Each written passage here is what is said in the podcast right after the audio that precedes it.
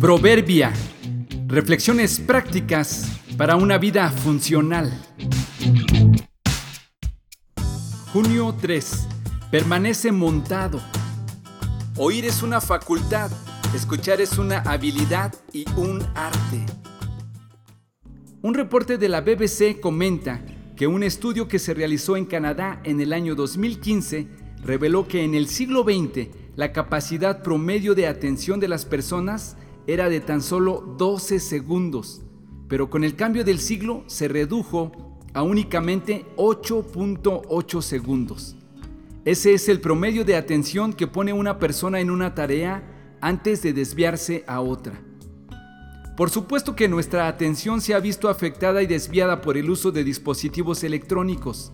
Dicen que no es que seamos menos inteligentes, sino que somos multitareas.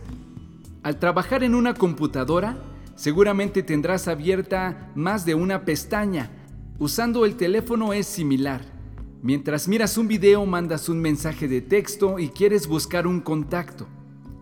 Otro grupo de científicos del Instituto Tecnológico de Massachusetts creen que eso de ser multitareas es en realidad un mito y que lo que sucede en verdad es que pasamos nuestra atención de una tarea a otra muy rápidamente, pero que no es posible estar concentrado en muchas cosas a la vez.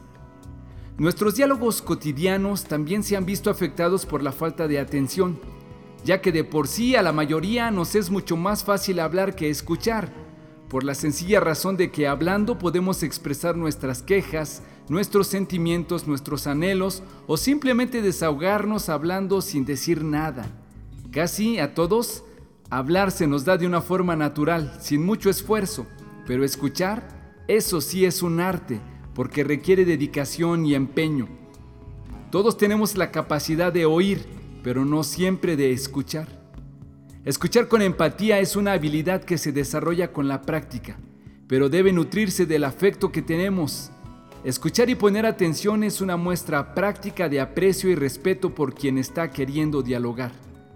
Seamos como los jinetes que montan toros bravos en el rodeo.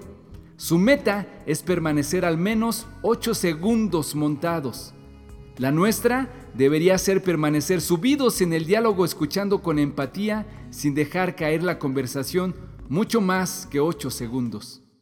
Mis amados hermanos, quiero que entiendan lo siguiente. Todos ustedes deben ser rápidos para escuchar, lentos para hablar y lentos para enojarse. Santiago 1.19